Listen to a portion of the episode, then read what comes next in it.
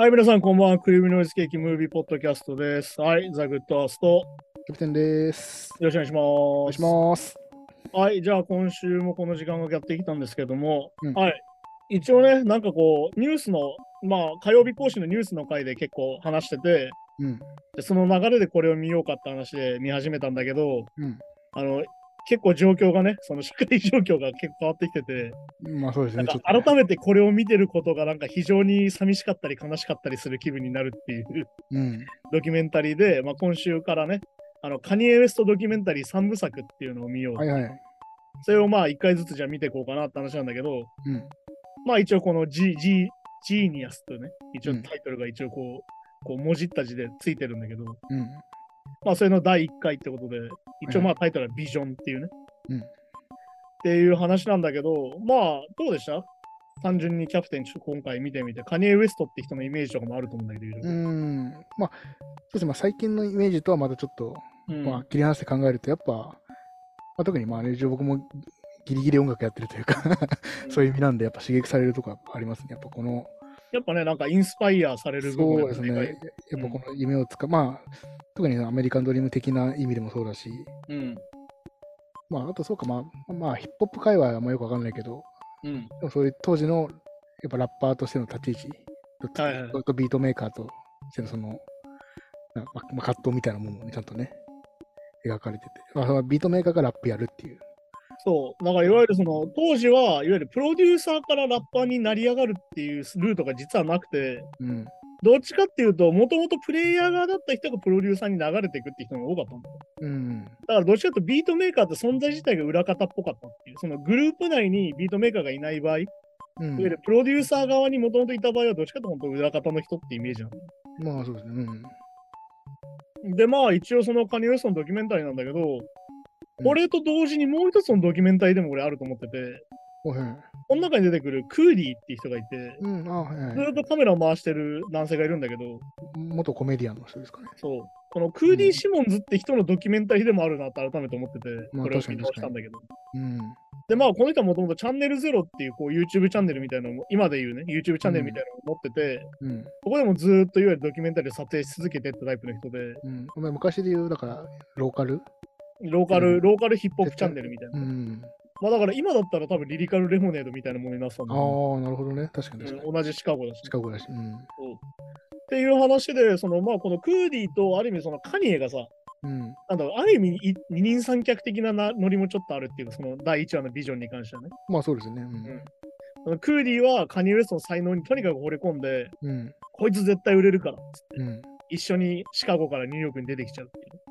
まあ仕事も辞めてっていうか。仕事も辞めて、彼はカニエについてきたっていうね。うん、すごいですよね。で、まあ一応舞台がまあ2002年ぐらいのニューヨークが舞台で、うん。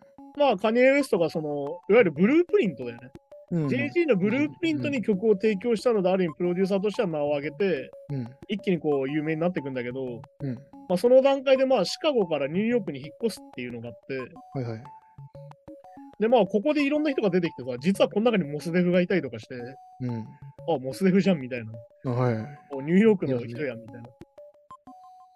みたいなのがあったりとかするんだけど、やっぱカニエ・ウエストとしてはこの中でも出てくるな、さっきも言った、いわうん。ゆるトラックメーカーだけど、うんでも本当は自分のアルバムが出したいんだよっていうのをずっと言ってて、自分がラッパーとしてね。あこれはずっとカニエが言い続けてることでさ、だかうん。らこれのその第1話のビジョンは、まあそこがどうなっていくかっていうのがまあ第1話なんだけど、うん。まあでもね、これを見てるとね、ある意味今が示唆的というかね、今のその ああなってしまった状態もある意味示唆的なのかなと思うのは、うん。やっぱりその、もともとちょっとお坊ちゃんだって言われて、うん。ちょっとお坊ちゃん的だって言われてたのが、いや、俺そんなことないっていう、そんなことないんだうん俺はっていう歌を作ったりとか、うん。でも逆に言うと、ちゃんとあのお母さんはとにかく愛しててみたいな。まあそうですね。この中で出てくる本当、ドンタウエストを見てると、うん。今のカニエ・ウエストに必要なのは何よりこの人なんじゃないかっていや、いう。ほんとね、そう思っちゃいます。あの、お母さん、本当ね、まあいい、いい、まあいいっていうか、なんか、本当に優しくてね。そうそうそうで、息子の才能をちゃんと信じてくれてて。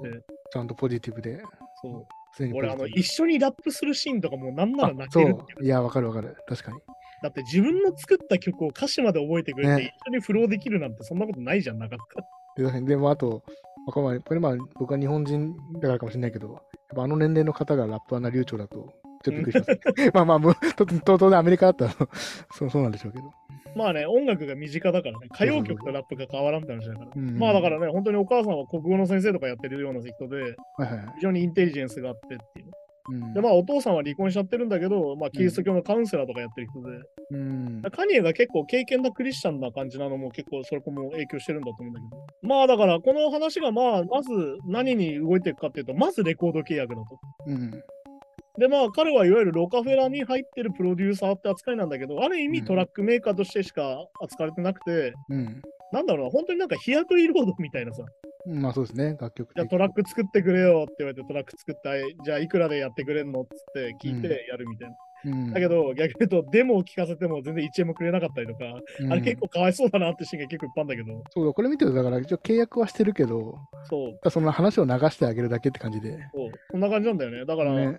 本当にたまたまブループリントを JG が作ってる時に曲が足りなくて、うん。カニエが抜擢されて大成功ってイメージなんだよね。だってこれ見てる1曲50ドルとか。そう、だから5000円とかね、5000円とかだからそんな、安すぎるよなって。そう。で、なんかこの中で出てくるシーンで印象的なのがさ、あのアポなしでロカフェラ行くぞっつってさ、うん。あのデフジャムのそのロカフェラのとこまで行ってさ、うん。いや曲聴いてくれよっつって受付のこう、人とかに聞いてもらうんだけどさ、自分でら、そうで、目の前で来て自分でラップしたりもするんだけど、うん。あんまりちゃんと聞いてもらえないシーンとか、うん、まあそうですね。これ結構へこむぜっていうさ、まあそうですね。なんか、ふーんみたいな。うん。で、なんかそれよりちょっとあなたみたいな。ちょっと話聞いてみたいな。そうなんか携帯ってブラックベリーがいいんでしょみたいな話されるみたいそうそうそう、なんかなんかもう全くね、もう。う全く受付の女の人興味ないみたいうなさ。ん。で、まあ、これで何回も言われるんだよね。あくまでもお前はプロデューサーで、ラッパーじゃないんだよってすげえ何回も言われるんだよね。うん。あの、ラッパーは別でいいからさ、みたいな。お前は JG とかに曲書けよって言われちゃうんだよ。そうだね。うん。だけど、カニエはやっぱりずっと俺の曲がっていうのがあって、うん。俺これでさ、すげえ懐かしいもん出てきたなと思ったのがさ、うん。あの、アイワのコンポで曲を流すってシーンが出てきて、すげえアイワのコンポだとか思ったんだけど、俺高校の時家アイワのコンポで。ああ、なるほど。はいえちなみにあの、アイワのコンポっていうのはあの部品がソニー製品でほぼソニーと一緒だっていう。ああ、ええだけどあの結構比較的値段が安いので、結構俺的にはいいコンポだなって思ったんだけど。そう、そこで流してる曲がすでにあの超流行ってる、今だと超有名な All Falls Down のデモだったりとかして、はいはいはい。あ、この頃からこんなに完成してたんだみたいなね、うん。いうのがあったりとか、で、まあ本当にね、さっき言った、とにかくプロデューサー上がりは売れないんだって何回も言われて、うん。あの、キャピタルレコードに行って A&R にこういわゆるそのアシスタントの人とかに、うん。ああ、曲いいね、じゃあちょっと売り込もうかって言うんだけど、上の人にそこ、いや、もう売れないから、プロデューサーとか売れないからって言われて、ね返されるシーンとか、本当に切ないっていうさ。そうなんですよね。確かに確かで、まあ本当にその間要は、とにかく自分が売れたいからいろんなところに売り込みに行くんだけど、その間はさ、うんまあだからさっき見た本当日雇いロードみたいなさ、なんかビートメイクで食いつなぐみたいな状に。いや況。ー、なんかそんな感じなんですよね。だからね。で、なんか俺の曲聴いてくれて、あ、いいからちょっとビート作ってよって言わうん。れて、じゃあさっき言った50ドルでとか言って、あ、じゃあちょっとじゃあ送るよみたい本当に本当一曲単位で作ってる感じですもんね。な。あの感じきついなっていうさ、いやー、本当そうですよね。なんかモチベーションしんどいよな、これって見ると思うんだけど。うん。で、なおかつね、その一回そのシカゴに一回コンベンションみたいので地元に戻ったら、うん。あの先輩に急にディスソング出された。ああね、はいはい。もういやあれいやかわいそうだよね。自分にはビートメイクを教えてくれた人なんですけどね。人にいきなりディスを受けて、うん。で、まあ、これね、逆に言うと、この頃のカニエちゃんとしてるなと思ったのが、うん。あのちゃんとラジオ番組にちゃんとアンサーとして出てあ、そうそうそう。いや、おそういうつもりじゃなくて、仲いいんだと。尊敬してるんだっていうことをね。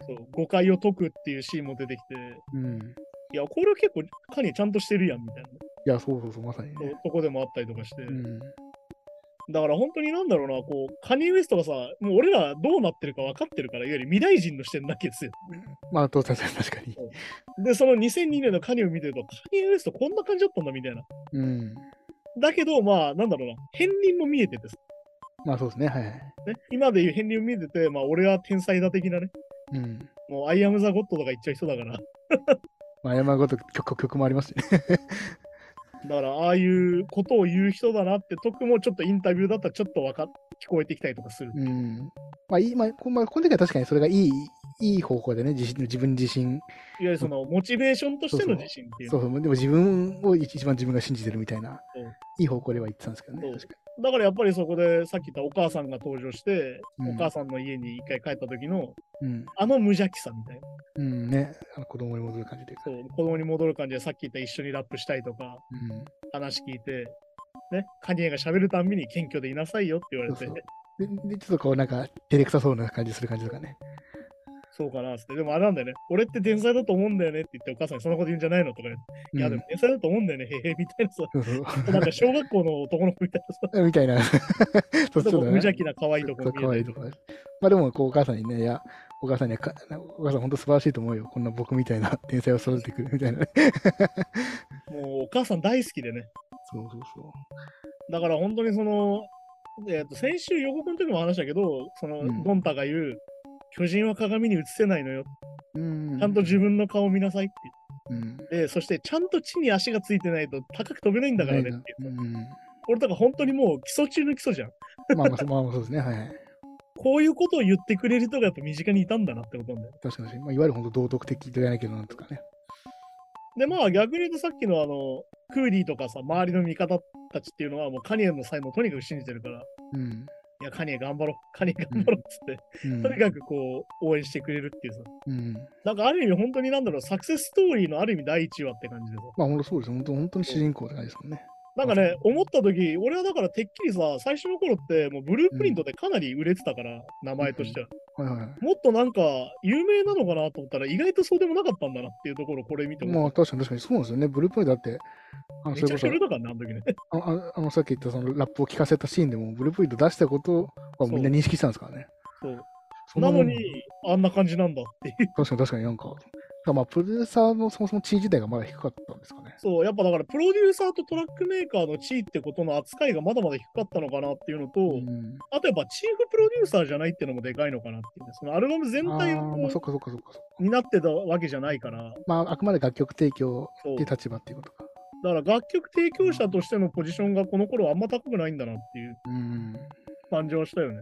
確かに確かで、まあ、これでまあ、シカゴからまたニューヨークに戻ってくるんだけど、に。うん。これでまあ、あれですよ、そのファーストシングルになる Jesus Walks って曲が出てきて、うん。この曲をなんとか誰かとコラボして、うん。俺これ成功させたいんだよってなるんだよね。うん。で、まあ、この若手の仲間とはこうコラボし始めたんだけど、うん。なんとかあのスカーフェイスってまあ有名なラッパーがいて、はいはいはい。なんとかコラボしたいっつってさ、うん。で、コラボに誘うんだよね。うん。なんだけどっていう、ここさ、結構さ、うん。なんだろうな、辛いシーンでは実はあってさ、まあ、ジーザス・ウォークスをやってほしいから、ジーザス・ウォークスをかけたら、うん。ちょっとしたら、これあんま好きじゃないなとかって、ももももっとなんかその柔らかいのがいいもっと違うのないのみたいな。言われて、もうでもこれ結構さ、なんだろう、いい話としてまとめられてるけど、結構俺、かにへこんでると思うんだよね、多分ね。まあ、いや、一番の人作、人作が速攻で否定されて、で、まあね。で、まあ、その中で出てくるファミリービジネスって曲があって、まあ、それはすごい気に入ってくれてね。うん。で、こう、すごい褒めてもらう。うん。だある意味、その、スカウィさんコラボしてくんないんだけど、結局。まあ、はいはい。まあ、褒めてもらえて、これが結構その自信につながってね、まあ、でも、じゃあ、お墨付きみたいなお墨付きみたいについて、で、まあ、これがその話し始めた時がこう2002年の頭ぐらいでなんだけど、うん。これがまあ、2002年の8月に、うん。いわゆるデイム・ダッシュと、いわゆるその社長と契約して直接、はいはい。初めてロカフェラレコーズのラッパーとしてうん。入るっていうのが、一応1話のラストの方に来て、うん。まあでも本当にね、この、なんだろう、初期のさ、あの、そのブループリント出して、うん。時のあのロカフェラダイナスティツアーっていうのが出てくるじゃん、最初に序盤に。はいはい。で JG の前をただ挨拶して通り過ぎるっていうシーンが出てくる、一番最初に。うん。はい。おう、カニエみたいな。うんよみたいな。元気ぐらいの感じ。そうそう、だからねあんま重要人物じゃないっていうか、まあ普通に挨拶するだけって感じの前にちょっと仕事したなぐらいな感じの感覚の。感じだったんだけど、距まあある意味こう、ある意味中の人になって、うん。ロカフェラの一員になって、初めてこう、ロカフェラダイナスティツアーに出るっていうね、うん。映像が出てきて、そこでまあちょっとね、今までとちょっと違う感じというか、そうですね。紹介されて出てってラップするみたいなシーンも出てきて、うん。ね、この中によく見たら、あの、まだネプチューンズのファレルがいたりとかして、そうですね。はいはい。出てきますね。そう。あそこもだから今考えるとロカフェラのメンバーすげえよなって言ってたね。通路でさらっと出てきましたけどね。でもあの中にいるやつみんな今レコード会社の社長やんみたいな人いや、そうそうそう、みんなね、そういうこと、ね。確かに確かに。そうっていうところもあったりとかして、いわゆるだからカニエ・ウエストがこれからだからさっき言ったビジョンを持ってて、とにかくちゃんとしたビジョンを持ってて、うん。とにかくそこに向けて頑張って、やっとちょっと、ちょっと成就するとこまでが今回なんだけど。うん、そうですね、はい。で、1話目なんだけど、まあ、なんだよね、その、なんだろうな。今を知ってるじゃん。まあそうですね、はい。そう、今、カニエ・ウエストを知ってるから、非常に、なんだろうな、示唆的なセリフが最後出てきてさ、うん。その、言うんだよね、カニエがインタビューでさ、うん。あの、神様はさ、俺に世界を託すって言うんだけどさ、うん。すぐに取り上げるからって言ったんだよねっていうのがさ、うん今にまさに、今まさの、まさに今の2022年そうですね。10月のカニエ・ウエストじゃないかっていうさ、だから多分これは当時自分の戒めとして、こう、そう、いや、俺俺は締め俺はいけるけど、その代わり調子に乗っちゃいけないよっていう自分の戒めとしてね、セリフとして残したてるのに、まさにそれになってしまっているっていうさ、けど。どうなのこれで出てこないけど、それおかやっぱお母さんのセリフとかで済むんですかね。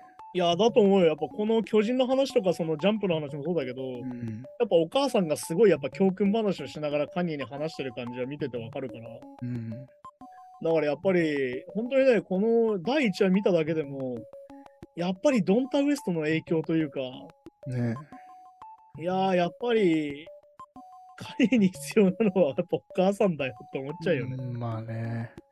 でもそのカニエが亡くなった時、そのお母さんが亡くなった時に、もともとヘイママって曲があってさ、うん。あれをこう、ライブ、いわゆるその亡くなったすぐにライブがあって、とにかくまあうん出なきゃいけないから出てさ、うん。もうあの、なんだろうな、泣いてい一行も歌えないみたいな、っああて。いうライブがあったりとかしたから、どれだけ彼にダメージがあったかまあね。ってこともあるし、逆に言うと、あの、その後に出るあの、えあの、88、だからあれか、808ハートブレイクあるじゃん。うん。あれはもう完全にあれなんだよ、お母さんへの歌なんだよね、全部ね。うん。いわゆるラブソングかと思って聞いてたら、全部お母さんへの鎮魂歌みたいな話で、そうか、そうか、そう、そういうことで、本当にどれだけお母さんが影響してたかっていう風になるし。うん。いや、だから逆に、あの、8の後に、イーザスになっちゃうから、まあ、そうか。あか。あれが先なんだっけ？そうか、先か。だから分かりやすくカニエ・ウエストがあれってなる感じ。そうか、じゃあ、その辺から、ちょっとそうか、そういうもちょっとその、なんだろうな、あの、脅迫神経症プラス自己肥大化がちょっと見えるんじゃないかなっていうのは、さ支えがない、支えがないから自分をこう、奮い立たせてみたいなね。強くしようみたいなだから、あの、面白いんだよね、その、80 808 があって、いわゆるこの後に、まあ、これはもうね、ドキュメンタリーでか描かれるからあんまり話したくないんだけど、うん。まあ、あれなんですよ、いわゆるその、テイラー・スウィフトにあの酔っ払って壇上でうんスピーチ邪魔するっていうのがこの後なのよ。ああ。808 の後で、で、まあ、ここもはっきり言って精神不安定で、うん。まあ、躁鬱だって言われてたんだけど、この頃からね。うん。で、この後、逆に言うと、 My Beautiful Dark Twisted Fantasy を出して、うん。あのピッチフォークとかローリング・ストーンズ連続で5つ星みたいなことをするわけよ。うん。カニエ・ウエストはあの落ちてる時の方がいい曲書くなって言まあまあね。は いそれなんでかっていうと、まあその808も良かったしみたいなね。まあ確かに確かで、まあそれはまあ次回また出てくるんだけど、に。うん。まあそこも含めてね、そのカニエ・ウエストのその遍歴というか、うん。カニエ・ウエスト自身のその生い立ち？うんみ。たいなとこも含めて、その逆に今、今見てると、まあね、確かに。だからさっきも話したけど、あのクーディーが作ってたこの3部作の後のドキュメンタリーがうん。制作中止になっちゃったんだよね、だからね。まあそうですね。はい。今まさにリアルタイムで作ってたやつは全部中止になっちゃったっていう話もあるし。うん。まあだから、なんでこうなっちゃうかなでもあるし、だからこうなっちゃったんだなっていうのもあるっていうのが、この、ある意味その1話目ってさ、うん。ある意味そこがまだ牙を向いてないところ。まあそうですね。カニウエストのそのちょっとしんどいところがまだ牙を向いてない段階っていうのがあって、でもまさにこの1話のビジョンっていうタイトルだけど、そう、その曲でもね、そのうん、あんまりその、当時ギャングスター全盛期の時代だったんだけど、そう、こう人を攻撃したりとか、そういうあのリリックは書かないよって。でででここれからそういう時代になるんだって本人が言ってたのに、今自分がユダヤ人に対してこうとかね、攻撃的になっちゃってるしなっちゃってるっていう。だから逆にさ、カニエ・ウエストってある意味新しかったのはさ、やっぱ歌うようにラップするみたいなのがこれがトレンドになっていくわけよ。うん、あそこそこ。まさにカニエ・ウエストフォロワーは俺ドレイクだと思ってるから、うん、ああ、まあまあ、そっか、確かに。その歌物ラップみたいなものが全盛になっていく感じ？うん、はある意味カニエ・ウエストが最初というか、ある意味こうメジャーにしたと思ってるから、だうん、からそこを考えると、やっぱりそのさっき言ったもう Jesus Walks があったりとか、 All Falls Down がこの時点でちゃんとしっかり、かなりもう出来上がってたっていうね、うん。ことを考えたら、カニエ・ウエストの才能はもう抜群ですよ、やっぱり。いや、まあそうですね。だって、あの時だってまだ20代前半ですもん、これ出てくるの時ってね。そうそうまあだから本当に College Dropout ってファーストアルバムが出るけど、うん、本当にカレッジをドロップアウトしてトラックメーカーになった頃だからうん、はい。って考えると本当にね、だから本当にその音楽一つで食ってくぜっていう段階のカニエ・ウエストっていうね。うん。で、まあ予よ告編がここで流れて、もうカニエはこのカレッジドロップアウトの前に怪我するっていうのが有名でね。ほうほあの2002年に、この後にね、交通事故で結構大怪我して、あ、はいはい。あの口にこうワイヤーが入ってるって写真があのジャケとかにも出てくるんだけど、で、あのあの収録曲の一つにあのスルーザワイヤーって曲があってんだけど。っていうのが入ってたりとかして、でもね、本当にこのカレッジドロップアウトが出た時の凄さっていうのが、俺多分当時高校2年ぐらいだったんだけど、はい。まあ俺当時 B 系でさ、いわゆるバスケットと、バスケ部だったから本当にこうヒップホップとかすげえ聞いてたんだけど、うん。一気に変わったんだよね。うん。まあだからいわゆるそのエミネム的なもの、はい。いわゆるまあギャングスタップのは派生じゃん、ああいうのって。うん。ギャングスタップの派生のものがすごい流行ってた中に、カニエストがドンって出てきて、うんいきなり歌物なわけよ。はっきり言って。うん。なんか、これラップなの？みたいな。まあ、確かにそこではちょっと R&B の要素もそう。入ってきてみたいな。めちゃくちゃ入ってきてるっていわゆるその歌物ラップだったから。っうん。ていう当時のびっくりを考えると、やっぱカニエ・ウエストすごかったんだなって、ある意味ここで改めて思うんだよね。うん。でそれはやっぱシシカゴならではなんですかね、やっぱ。そう、だからね、これはだからシカゴの土地勘もあって、うん。実はそのラッパーがあんまり大成してないっていうのはこの中でも出てくるんだけど、うん。まあ本当に有名なのはコモンぐらいで、うん。まあ、あと一番セールスガンの R・ ケリーで、R・ ケリーはラッパーじゃねえだろみたいな話がここでも出てくるけど、まあ確かに、まあ、今今となってはね、その結構シカゴもいっぱいいるけど。そう、まあだからそれこそさっき言ったリリカル・レモネードの成功のおかげだと思うんだけど、うん。そういうのがあって、まあ、今逆に言うと、そのシカゴをレペゼンしてるラッパーっていうのは多分チャンス・ザ・ラッパーだと思うし、ああ、まあそっかそっか。うん、でもチャンス・ザ・ラッパーのスタイル自体がね、実はちょっとカニエっぽかったりするから、うん。うんうん、あの、その、なんだろうな、あの、なんか、は、旗から見りゃちょっとへんてこに聞こえるラップみたいなまあまあ、確かに確かにそう。とこだったりするから、まあ、カニエ・ストの影響自体はかなり大きいとは思うんだけど、まあそうですよね、確かに。そう。まあ、まあ、だからね、うんトラックはやっぱかっこいいですね。いや、だから本当にトラックめちゃくちゃかっこいいっていうのはさすがだしね。やっぱ、うんあの人、楽器もできるから、うん。そこもやっぱでかいよなと思うんだし、で思うし、まあそれはね、あの、本当に次回から本当にどんどん出てくるから、うん。ああ、まあそうそうそう。なるほど。まだ 1, まだ1話だけの情報でここは喋らなきゃいけない。そうですね。俺は普通にもう一回見ちゃってるから。いうん。や、だからね、正直不安だったんだよ、その、先週のニュースが出てきて、うん今週のそのカニエの状態見たら、下手するとこれネタフリ配信止めちゃうんじゃないかな。ああ、まあ確かにそれもありえそう、確かに。そう、だからね、ちょっとね、正直この後ちゃんと3話まで俺たち見れるのかっていう問題がちょっとあって。うん。まあ、まあ別にね、ここの作品の中では別に発言はしてないですもんね、そういうね。そう。いわゆるその、今回中止になったのは、その中でのカニエの発言も多分問題があるんだろうっていうので止められたんだ。多分そうなんでしょうね。そのまだ出来上がってないけど、制作を中止にしたのは、うん。この中でカニエの主張、うん。でさっき言った反ユダヤ的な主張みたいなのを流すのはダメだってことになって止められたと思多分なるほど、そういう文脈があるから。うん。まあだからね、この後本当にその交通事故の話があって、うん。デビューしたいって話にどんどん繋がっていくから。うん。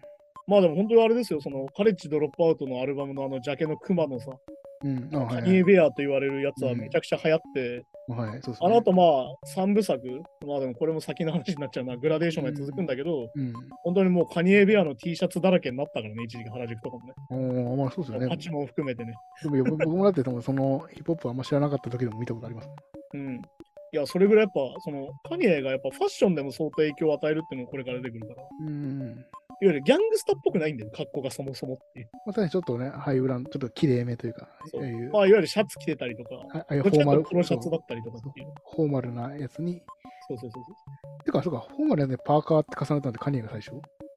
最初でもないんだけど、実はね、これがね、裏腹と繋がってくるっていう流れがあって、実はそのエイプとか、エイプあそうかガンメイドみたいなのと繋がってくるのっていうのは、カニエのファッションスタイルがそっちに近かったかなるほど、なるほど。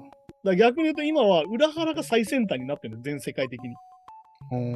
だから本当に藤原宏が王者って言われてるのはそういうことなんだよ。そういうこと、そういうことか。っていうのもあるからね。そういうのを含めて見ると、またカニエは多面的に見れるなって感じなんで。うん。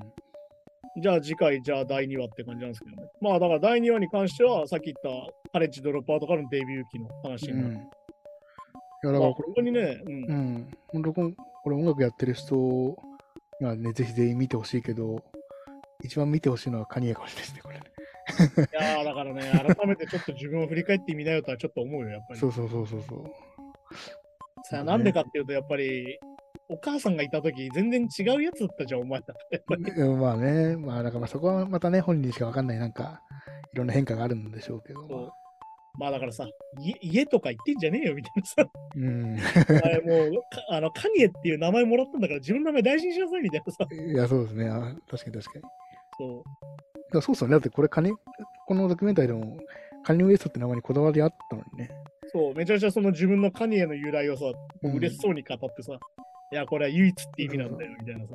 で、なんか、なんかメンバーで、メンバーのなんかラインナップみたいなところの、うん、あれにあれカニウエストじゃなくてカニエって書かれてて、そう。だから皮肉みたいな感じで、この後はイエイって名前でも いいよみたいな感じで言ってたのに、本当本人がそうなっちゃう。本人がそうなっちゃうっていう、結構本当ね、この時と真逆になってねこれを見るとね、今のカニエがまさに見えちゃうんだよね。うん、なんでこうなっちゃうかなっていう。そうなんだよな。分かってたじゃん、自分でっていう。自分でうんメタ的なこと言ってたやんっていうそうそうそうそう。ところでもあるからね。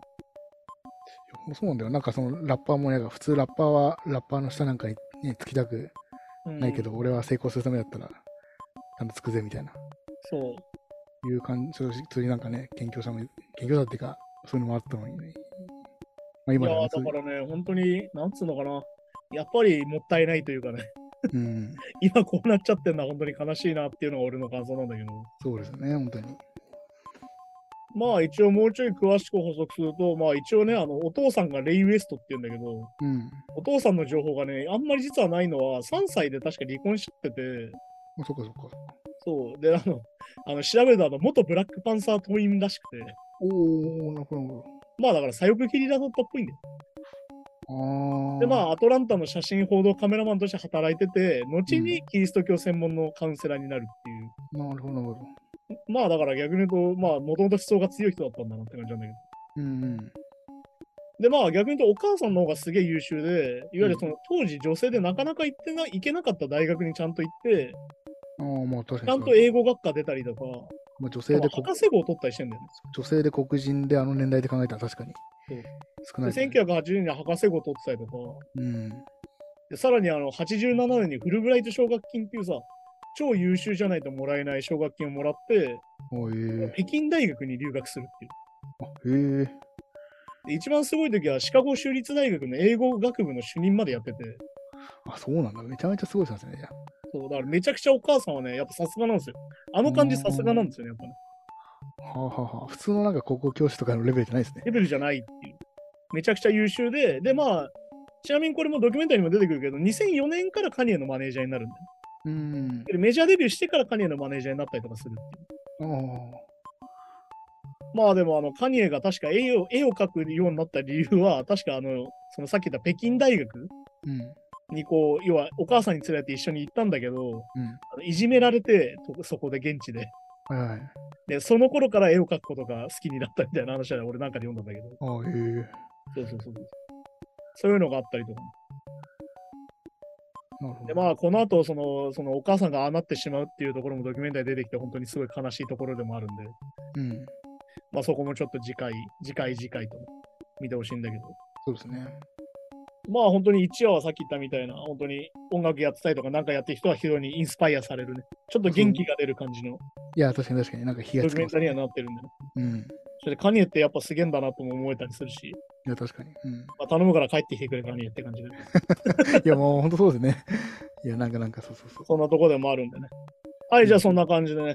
今回はじゃあ、カニエ・ウエストドキュメンタリーの第1話、ビジョンを見てもらったんで、うん第2話をね、来週見ていこうよって話ですね。